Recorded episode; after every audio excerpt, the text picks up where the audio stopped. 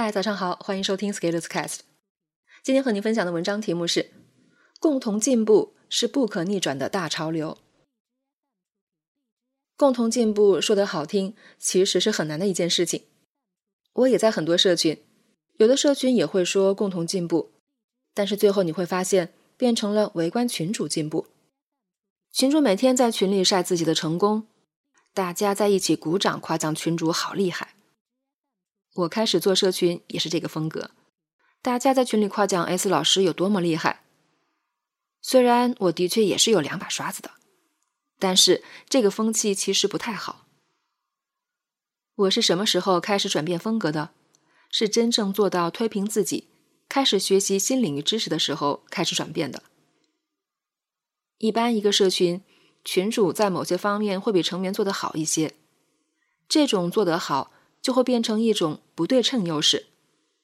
就比如我大学毕业后再去高中当数学老师，那一般说，一名本科毕业生的知识水平可以吊打一名高中生，所以老师几乎处在不可能犯错的位置上去教授学生，包括讲习题、做题、讲课等，都会有教辅材料，确保老师处于优势地位。这样教学就很舒服呀，不会对自己有智力的挑战。当然，教的多了以后，自己也会退化的。从二零一七年起，我做的一件事情就是和大家一起读书。我专门挑了一些大部头，我们一起看。要注意，这些书很多我也是第一次在读，真正实现共同面对困难、共同应对挑战、共同观察彼此的反应。我们每期都会选择一个新的学科，进入。啃下几部经典，复盘后再离开。我们就像一支战斗的队伍，攻城略地，探索人类文明的不同领域。比如，我们已经设立了心理学、管理学、营销学、历史学等等学科。其实每次组建新一期，我也是会有一些不安的，因为虽然书是我选的，但是我并不会像前面说的大学老师那样有绝对优势。我要和社群成员共同往前走。社群里很多小伙伴比我还要厉害，这是考验我的知识储备，锻炼我的反应能力，并且扩展我的知识结构。但是我又是很有信心的。一个是我对自己很有信心，我相信我能找到领域里的好书；二个是我对我的持续行动有信心，我相信书页始终是有限的。我们只要持续看，就一定能读完。三是，我对我的刻意学习有信心，我相信结合我这些年的读书练习，我的理解与视角可以对社群成员有启发。所以，我们的共同读书其实是战场，我们一起完成共同的目标。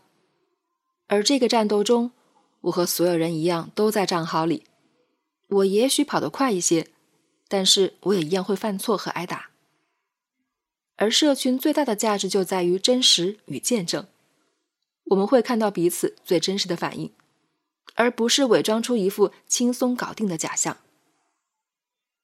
这是一种高级的场景实战式学习，有很多传统听课长大的人不能习惯，他们仍然期望小手放在背后，整整齐齐地坐在位置上，看老师拿着厚厚的教案上课的学习模式。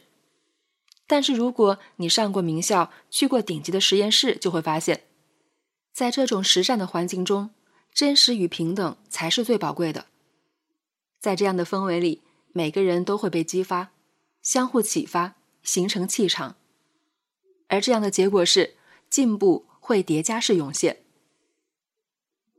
但是，要达到这样的效果是很有挑战的，主要原因在于人们太害怕离开自己的舒适区了。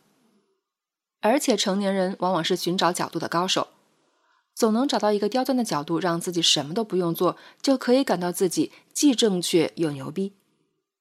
所以我的很多设计与动作会遇到比较大的阻力。明明是长远有好处的安排，却不被理解，这时候我还是挺烦的，反思自己怎么会吸引这样不识货的人呢？不过每到一期活动结束的时候，我在阅读大家给我的反馈的时候。我就会感觉这些设计安排都非常值当。我们的社群正在以非常快的速度进化，每一期都会有很明显的进步，而这也会不断推高我们的社群运行的质量。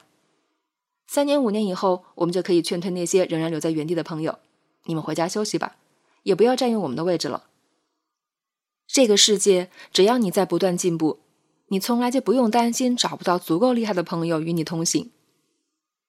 通过共同读书活动这一件事情持续做，我已经帮助很多小伙伴养成了良好的阅读习惯、强大的抗压能力，还有硬核的学习能力。你说我是要继续帮助这些人再上一个台阶呢，还是返回去捞更早的掉队的同学呢？更早掉队的同学如果有积极主动的意愿。我当然是愿意的，但是如果他们要说一些奇奇怪怪的话，我就很为难了。毕竟我也不能做送香公，是吧？进步是一种向前的潮流，至少在读书和阅读上，我已经让一群人走到了一个新高度。下一步，我会用更高的要求、更大的压强，继续产生更多的进步。